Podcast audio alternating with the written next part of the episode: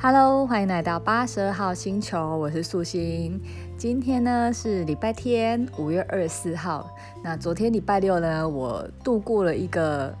很美妙的单身的夜晚。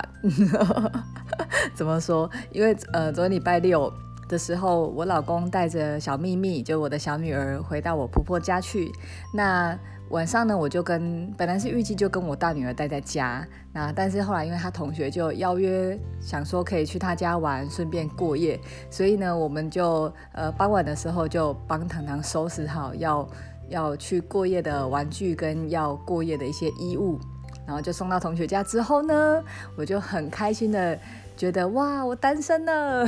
好久好久没有这种感觉哦，因为平常晚上都是。充满着要处理小孩子的事情，就是我大概就是设定从下午下午四点后就没有我自己的时间了。那突然觉得好像有一种属于我自己的感觉，我就很开心的去吃了一个我很喜欢的卤味，然后加很多很多很多的辣椒，因为平常跟小孩子一起吃的时候都会选择不就是不辣的东西。那如果要辣，我都会另外装。可是我就是觉得它加在里面。这样子红红一点一点，就是我就是很喜欢那种有点葱、有点辣椒，红红黄黄绿绿，很缤纷，然后很辣很好吃的感觉。我没有到吃到很辣啦，可是我就是喜欢有个有辣辣的感觉这样。那昨天就有一种哇，好像就实现了自己一个小小的心愿，吃了一个很辣的东西，这样，然后也买了一桶冰淇淋，就买一桶，因为平常就是怕，因为我很喜欢吃巧克力的冰淇淋，那平常因为巧克力对小孩子就是会太亢奋，不太好，所以我都只能偷偷的，就是躲起来吃，或尽量不要被他们看到。然后昨天就这样子抱着一桶冰淇淋这样挖着吃，突然觉得。一方面是觉得很感动，一方面也是觉得有点想哭，就有一种 怎么会落到只能偷偷趁小孩子不在时候才能这样尽情大口挖这样子。不过啊，这就是这就是妈妈吧，就是趁趁小孩子不在时候做一些做一些小孩子不在才能做的事情，就有一种小确幸。那昨天呢，我就很开心，因为我本来呃，我老公。预计让我就是我没有跟着我回我老公婆家的原因，就是我想要整理一下小朋友的换季衣物，因为已经开始有点换季了。然后冬天衣服堆在那边看了就觉得很烦躁。那平常的时间拿来做这些家事，又会觉得好像有点可惜，所以我就想说趁趁周末的时候来处理一下。那做家事的时候呢，我就蛮喜欢听点东西的，就像我之前。呃，上一集就是推荐大家可以听樊登读书会嘛，可是樊登读书会就是比较知识型的，所以我有时候从樊登介绍的书里面是想要学东西的，所以在听的时候我是会想要认真听，会想要做笔记的。可是因为我现在只是想要做做家事而已，所以我只是想听一些比较聊天性质的东西，所以我就想说来 Podcast 看看有没有什么好节目，因为嗯、我。就是最近今年开始，Podcast 真的多了非常多非常多非常多节目哎，因为我这个节目是去年二零一九年四月的时候开的嘛，然后那时候开的时候，中文的 Podcast 频道真的很少，大概真的没有几台。我看，呃，我朋友转贴一个。一个贴文吧，可能去年好像才二十几个频道，那今年因为多了很多平台都，都就是台湾有很多平台来协助帮忙，所以现在才五月就已经有两百多个的样子，然后也持续的在增加中，就是一直觉得哇，已经很多人，然后又又更多人加进来，那嗯，我也不算是一个专职的 podcaster，但是就是也很开心看到有很多人都慢慢投入这个。这个平台，然后也让这个平台越来越丰富，然后越来越热闹。那昨天在要做家事前，我就大概看一下排行榜的前几个节目，我都有稍微点一下。所以当然百灵果这边我也会去朝圣，然后今年异军突起的股癌我也是听得很过瘾。那我之前比较常听的是像科技导读这种，还有马丽欧陪你喝一杯。但昨天是因为要做家事，所以我就尽量想听一些比较聊天性质的，所以我最后选择陪我进行衣服大换季的节目呢，就是 Melody 那个节目，就是姐妹悄悄话。就听 Melody 很可爱的 Melody 这边大聊一些就是女人家跟妈妈的话题。那其实蛮好玩的，就是因为像 Podcast 节目啊，它都是比较只有声音的呈现，所以我有时候很好玩。就我之前有时候听听 Podcast，然后听这个节目的主持人的声音，有时候会去想象他可能是什么样子，或者是他的，就是你会从听他的讲话的声调、他的语气。他呈现的方式会去想象他是个长怎样的人。那现在因为大家有时候会嗯在各个平台曝光，所以有一些 park 有一些 podcast 他们也会做成 YouTube 会有影像的上线。那有有一些节目主持人他们可能自己也会有 IG 或者是粉丝页，所以有机会可以看到节目主持人他们本来的样子。那其实就真的蛮好玩的。我就发现我听的很多很多的节目。然后最后，如果发现是主持人的照片的时候，常常都会跟我想象的不太一样，就是就是蛮好玩的，蛮好玩的现象，也不是说不好，就是有时候好像会有呃，就哦原来是这样子，或是诶怎么是这样子，嗯、呃，总之就是这样子，觉得觉得很很有趣。那呃，我也不知道，我也不知道大家听我的节目感觉是怎么样。那目前我听到的一些回馈就是。我收到一些听我节目的人的回馈，大部分的人都说我讲话声音就是我的那个节目听起来很温暖，很像在跟人家聊天的感觉。那跟人家聊天这感觉是我本来就设定这节目，就是真的就是在聊天，就是我几乎没有在没有在写稿，大概只有有时候会想说哦，今天来聊某一个方向的东西而已。但大部分是没有写稿，所以我有时候。有时候讲到最后，好像跟我设定要讲的东西有时候不太一样。对，大部分还是聊天，所以聊天这个这个定义，我觉得有符合到。但温暖就真的蛮出我意外的，而且是真的是来自不同不同的朋友，包括有认识的或不认识，有蛮多人啊，尤其是不认识，我觉得不认识的人反而都会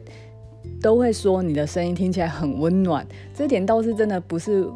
就是我不知道，原来我声音给人家是这个感觉。我我是很开心听到这个评价的，我只是很意外，因为我没有想到我的声音是很温暖的。因为你知道自己听自己声音是很奇怪的，就会不习惯啊。但我没有，对，就是很开心，很开心，我很很开心能够呈现是一个温暖的感觉。关贼 给大家，哎，为什么呢？因为我本来觉得我我的声音应该是感觉很很台，毕竟我是那个台湾南部长大孩子，然后我也很自豪我这种很台的口气。其实我哎，其实我台语很强，你知道吗？我曾经有想过，不然我们干脆来做一集台语的节目好了。不过这也是蛮有趣的啦，我我觉得可以尝试啊。最近也有很多很多是以台语做。做目的的 podcast，我忘记是什么节目，但我之前好像有，就是在我们 podcast 社团有看到有人就是呃曝光他的平台，然后是在做台语的，我觉得很棒哎，就是呃各个语言我们都要想办法用不同的方式去传承、去延续。嗯，好像又聊到，我现在我我自己觉得现在好像又要聊到不是我设定的范围内了。对，好，拉回来，拉回来。因为就是呃，我就是想讲说，因为呃，Podcast 它就是有很多声音的呈现，那不同的声音会给人家有不同的感觉。那像我自己，我自己就比较，诶，也不能好像说特别喜欢选择什么，就是我平常像早上的时候，我就比较喜欢像这种，嗯、就是聊天型的这种，或访谈型的这种，或是比较声音。低调的，像我早上就很喜欢听科技导读或者是马里欧这种性质的。那像作家是或者是下午的时候，我就是喜欢听像百灵果、古癌或者是呃姐妹悄悄话这种比较比较放松的，然后有时候节目会突然嗨的那种。然后我自己节目吼，真的有时候不太一定哎、我有时候很开心的时候。听起来那时候那一集的东西就比较嗨，那有时候就是比较闷的时候，录起来就是比较闷一点。不过就就算了啦，反正八十二号星球就是，反正就是我自己心里的一些一些小状态。然后不知道，或许录一录，我慢慢会有一个主轴拉出来，也也或许可以开出一个比较专门一条线，也不一定。那呃，我今天其实就是想要讲说，因为我礼拜六下午就听了一场一个讲座，那这个讲座呢是王介安老师他在教那个口语魅力的表达。我那时候听到这题目的时候就觉得蛮有趣的，因为我们就是在录制 podcast。的人，那我们透过我们能够做，就只能只只能靠声音跟表达的方式来传达自己想要的东西。那就那时候就觉得蛮好奇的，还想蛮想听听看这老师会怎么讲的。那我本来不知道王建安老师是谁，那后来才知道，就是透过他自己开始的介绍，我才知道原来他就是是你最熟悉的陌生人。怎么说？就是我们有时候会看到一些那个。广告，然后会介绍那种卖房子的，或者是像最啊、最印象最深就是那个颁奖典礼，就是节目主持人呃黄子佼 那种，或者是那种得奖的是啊，这个这个声音就是这位呃王建安老师的，然后就觉得哇，就是有一种听到原来。我们 就很像我那时候听 podcast 节目一样，就是哦，原来这个声音的人就是长这个样子哦，也不是说怎样，就是他又又是觉得哦，原来是我没有想到原来会是长这样。他 Google 王介安介绍了介安静的安，看看他长怎样，就是我们在什么什么颁奖典礼的那种那个人背后那个配音员就是他，他就是一个很专业的配音员。那。他以前是媒体圈出身的，所以他录广告嘛，录这些呃，就是颁奖典礼这些配音都是他。那他现在呢，因为慢慢去教大家做声音的那些状态，会影响，就是跟销售、跟销售、跟行销还有企业经营有关，所以他现在好像就是在做，就是辅导企业做。嗯，沟通上的销售，诶，销售的沟通这样子，那他就举得蛮，嗯，他一开始蛮有趣，他举了两个声调可以决定那种感觉的问题，例如说，他想，呃，他在举例说，卖房子的话，那种比较高价位的豪宅型的，价位越高的，你声音就要越低沉，然后价位越低的就要越，就是稍微活泼一点。他说，例如说那种。豪宅就是他要他就要这样子，那个尊爵皇族每平只要，你知道就是这种口气啊。如果是那种比较比较亲民的哦，每就是那种呃什么哦，这绿野仙踪每平只要三十三，家里有公园，外面什么，就是他就要呈现这种比较开心的、比较高亢的语气的话，就会呈现不一样风格。所以那时候他就在。呃，他就一开始破题，就是说不同语气，或者是同样一句话，用不同语气来呈现的话，其实会给人家感觉很不一样。那不管是什么样的语气，大概有前十种，就是大家最喜欢听到的口气，大概是有以下十种。然后大家，我我念一下，然后大家可以听听看。这十大重要的沟通的语气上，哪一个是最重要的？热情的、诚恳的、客观的、理解的、尊重的、专注的、认同的、对等的、倾听的、包容的。你觉得这十种沟通态度里面，哪一个是最重要的呢？有猜到吗？答案是认同的。我那时候看到这十种的时候，马上就抓到最重要的这一个，就是认同的。因为每一个人在说话或沟通上，其实都是想要取得认同。例如说，嗯，一个女生问一个女生问一个男生说：“哎，你觉得我今天衣服穿得好看吗？”你知道，当这句话问出来的话，它的句型虽然是疑问句。可是他要的是什么？不，不管你今天觉得怎么样，当这句话讲出来的时候，只有一个答案，就是他想要你觉得好看。就像呃，如果有人刚剪完头发也是，哎，你觉得我今天头发怎么样？你觉得我剪完之后觉得怎么样？这些话都不是在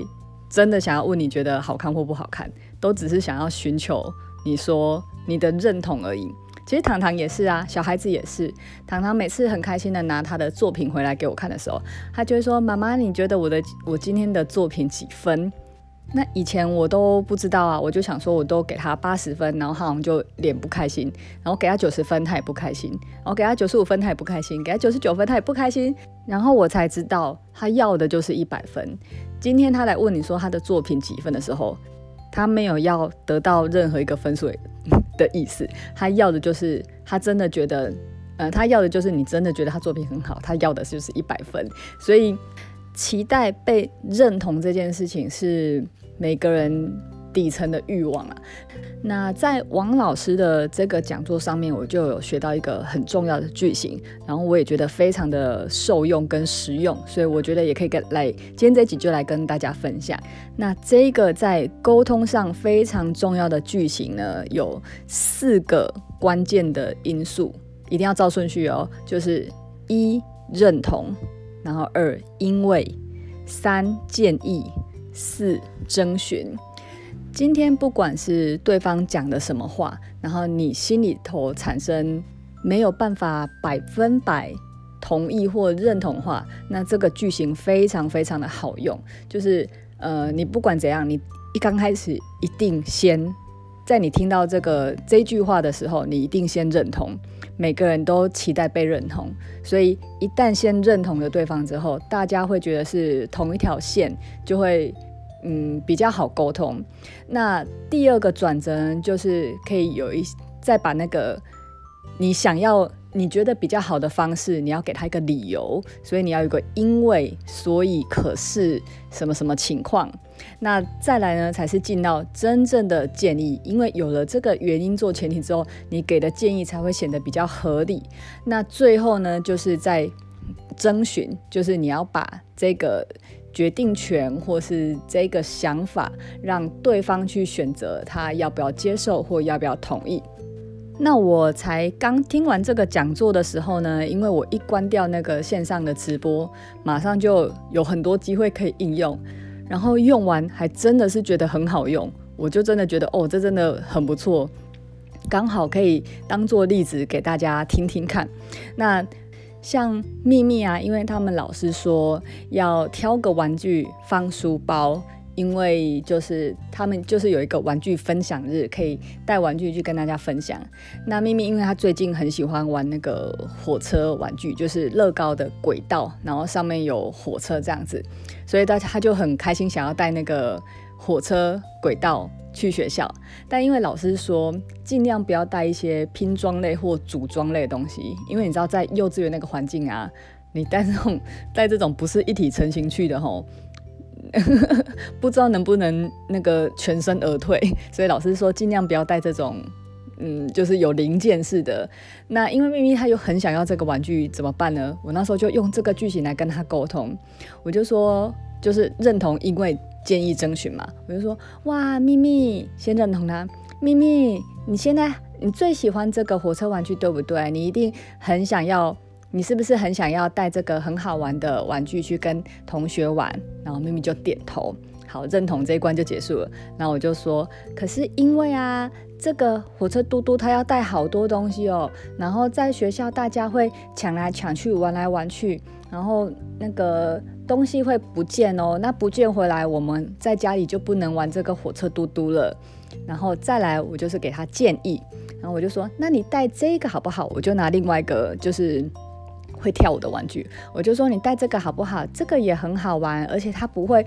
乱七八糟的，不会不见，然后这样子就可以又回拿回家又可以玩哦。那最后就是征询他的同意，那你觉得带这个好不好呢？那果然我就发现很神奇的事情。因为我们家小秘密是没办法沟通了，他一旦觉得要这样子，他就这样子了。那很神奇，我就觉得用这个脉络来跟他沟通之后，秘密就想一想，然后他就点点头，换了玩具了。所以我那时候就觉得好神奇哦，这个剧情真的很好用诶。然后在糖糖身上也是诶，因为嗯、就是我们家老大糖糖，他就是有一个习惯，就是他他现在国小一年级。那不管可能因为国小一年级的课业真的是比较简单啊，所以他有时候会觉得在学校已经复习了，已经念完了，那隔天要考的，隔天要小考的东西，他课本就会都不想带回来，因为他觉得不是上课就交了。那基本上我是觉得他其实要不要带回来，我是都没差。但是因为呃一年级上学期确实他没带回来，考试也还 OK，我就觉得哦，那他可能都还在。嗯，理解范围内，所以我这一块就没有太要求。那因为现在一年级下学期，那确实他这几次的考试下来，都一次比一次差。那呃，从作业的，从他写作业的时候，我有发现他也是会有几个几个点，尤其数学都会有几个几个关卡过不去，就是他脑脑袋还没通。那我有时候会想要陪他复习，可是因为他课本都不带回来，所以我完全不知道。呃，明天考的范围是哪里，或者是到底要考什么？那我也希望他能够慢慢有那种，就是为呃，至少要为了明天的考试做一点努力的准备，而不是想说就是反正就先这样子啊，然后不要不紧这样子。那呃，主要是态度的问题啊，所以我会希望他做了一个带回来的动作，然后我可以看看他在课业上有有没有什么状况。那我这个东西呢，我不管沟通好几次，他都没有要鸟我的意思。就你请他带回来，他都是一副那种觉得他就是不想带回来，他就是念过了。那我我那时候就想说，哦好，那这个剧情我也来试试看能不能用。所以后来那天我在签联络簿的时候，我就跟糖糖说，我就说，呃，一样嘛，认同、因为、建议跟征询。所以我就先跟糖糖说，先认同，我就说，糖糖妈妈。都知道你一定都会，对不对？你是不是觉得在学校都已经看过了，然后已经都读过了，也懒得再多带一本书回来，对不对？好，先认同，认同完之后要有转折，因为那这个因为呢，就是要看要看个人，看每个人他切入的点。因为啊，我已经用了好几个理由请糖糖带回来。如果这理由是为了想要帮助糖糖本身的话，他都会有点抗拒，就是不太想要面对。所以我这次换了一个因为，我就说，因为啊，妈妈也很好奇你们上课在教什么，因为我国小。以前教的我都已经忘记了，好久以前教的了。然后我也很想要看看我还记不记得那些东西，所以这里就是建议，我就说，那你可以把课本带回来吗？因为我也想要看看我还会不会，然后你也可以考我。这个建议完全是按照糖糖的个性的，就是我用这个点，他好像就比较，我就发现他的表情有松动，你知道吗？我就说，那你也可以考我看看我还记不记得，或是我还会不会。那最后就是用征询结尾给他那个决定的权利，我就说，所以下次你要考试的话，你可以把课本带回来吗？我也想看看，好吗？所以我就把决定权留给他。然后糖糖，我沟通那么多次，他每次都一直呈现一个非常 deny 的方式，一个一直要反抗我，或是故意不带回来的方式。他这次居然点头了，所以我也是觉得哇，用这个剧情的脉络，真的好像。很可以诶，所以其实，嗯、这个沟通的方式呢，不只是，呃，我是因为刚好我的身边就是小孩子，所以我就应用在小孩子。但因为，呃，王建安老师他也是在辅导企业嘛，辅导销售业，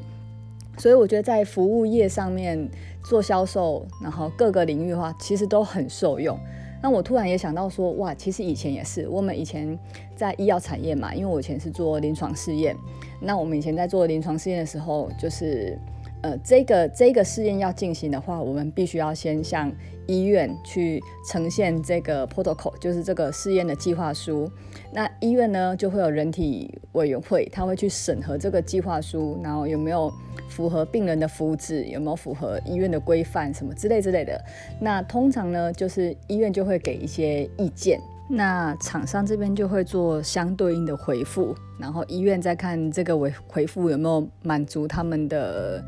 嗯需求或者是想法，然后就这样来来来回回的沟通，最后才拍板定案，看能不能审核通过这个计划案。那我刚刚就突然在联想说，哎，其实我们之前在回复意见的时候，好像也可以用这种方式，哎。就是例如说，嗯，假设好像有点忘记。例如说，委员他们可能看完试验计划书之后，觉得某一呃，这个计划案可能太多流程了，或者是返诊次数太高了，造成病人的困扰之类的。好了，那以前呢，我们的制式化的回复的模板可能就会像是，呃，感谢委员的意见。可是因为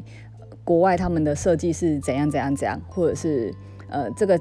这呃这个试验本来就是想要取得某一个结果，所以我们就是需要这么多的。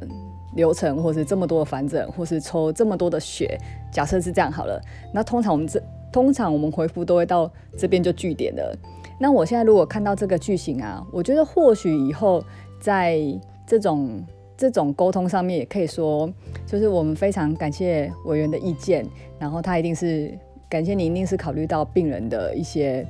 呃，就是就诊上的困难，或者是病人在操作上的一些。呃，疑虑之类的。那可是因为呢，呃，我们必须要，因为这个试验设计就是需要取得这些这些数据。那这些数据呢，会攸关于之后什么什么的发展，然后怎样的结果，就是一些愿景之类的。那再来就是给建议，就是呃，我们会在这个部分呢，会在呃，请试验主持人，就是我们的医生在。邀请病人参加临床试验的时候，会给予充分的解释跟充分的沟通，以取得病人的完全的了解跟同意之后，才会来进行这些检测。那不知道最后就征询嘛，就是你还是要把决定权留给委员，所以就可以说啊，就是为了促进病人的最大福祉。然后不知道委员觉得这呃，如果是这样子的进行方式。你能够同意吗？或或之类，就是以这种方式为结尾，我觉得或许会在沟通上会比较嗯有效率，或是有机会可以成功。因为要不然有时候只是很自私回复完之后，呃，再进到那个委员会再去做审核跟开会，然后出来又给了一堆意见。那我觉得应该像这种句型在。各行各业就是各个各个领域，像我刚刚讲的，可能在公司方面，然后在服务业方面、上班方面、跟同事方面、跟朋友方面、跟家人方面，还有亲子方面，其实都很好用诶。就至少我是就临时拿来用一下，我家人就觉得诶，真的真的还蛮不错。相较于以前我们只是可能用命令式的或是指示的那种方式。通常其实有时候就换位思考吧，就是如果我们听到人家给我们这样指示，其实本能性的会有一种不是那么舒服被指示，尤其像我这种比较个性 比较硬的人，那如果是用先被认同了，然后告诉我原因了，然后给我建议，最后把决定权留给我话，其实用自己的角度来想，都会觉得，嗯，如果我听到人家这样讲话。我这样被沟通，我都还蛮还蛮乐意，就是参考对方的意见跟做最后的决定的。所以，呃，认同，因为建议征询，呃，真的是很棒的沟通的技巧，所以也分享给大家。那王建安老师他有分享他的 IG 跟他的 email，我想 IG 可能搜寻的应该搜寻得到。那如果在呃，沟通上面他是很欢迎，如果我们任何沟通上问题，也可以 email 跟他联络。那如果听众有想要嗯、得到他的 email 的话，我想应该搜寻得到，但搜寻不到的话，你也可以询问我。那呃，我们每个月都会有参加这种一个讲座的机会。那这个讲座我觉得非常棒，它就叫做向大师借脑袋。Google 搜寻应该也搜寻得到。那这个向大师借脑袋呢，是我们团队跟商业周刊合作所办的讲座。那通常这种讲座呢，会有两个部分。第一个部分呢，我们会邀请企业界或是名人界有名的人来分享他们的经验或是他们的专业。所以，像我们邀请过，像这次是邀请王建安老师，那之前也有邀请过李鼎导演、魏德胜导演，然后黄国伦，还有里奥贝纳的执行长玛格丽特，就是麦当劳的行销都是他负责的。那第二个部分呢，就是如新 New Skin，他会呃邀请一位已经在这个事业上成功的人来分享他的整个经验和整个故事。那这个讲座呢，之前我们都会是在三重体育馆有一个大概大概每次都会有大约接近一千人去参与这个讲座。那现在呢，因为疫情的关系，所以实体的演讲就没有举办了。那也很幸运的，因为现在都改成线上了，反而有机会让更多不方便来台北、不方便来三重的人参加。那我觉得每次我每个月都有参加这个讲座，那这讲座每次都可以从这些成功的人学到非常多，不管是他们的经验或者是他们的观念，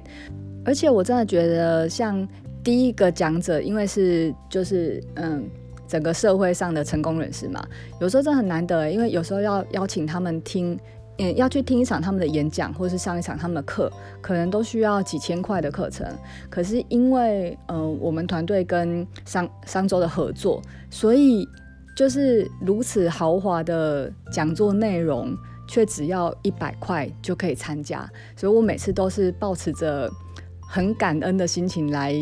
参加这个盛会，然后每次都可以从这种演讲当中找到一两个。让自己可以再持续前进或者是进步的点，所以嗯，非常推荐大家也可以来参加这个向大师借脑袋的会，尤其现在只要现在只要线上，所以不管你在哪里都可以。像现在我们都是呃每个月就会购买的人呢，就可以取得一个票号，那这个票号就我们会开一个 Facebook 的社团，所以你只要输入好你的。票号就可以进到这个社团，然后直接去观看，所以真的超级方便的。尤其我现在在家带小孩，就可以看着小孩玩玩具，然后或者是边做家事，还可以边看这个讲座，而不用到现场。我就觉得超省时间又超省体力的，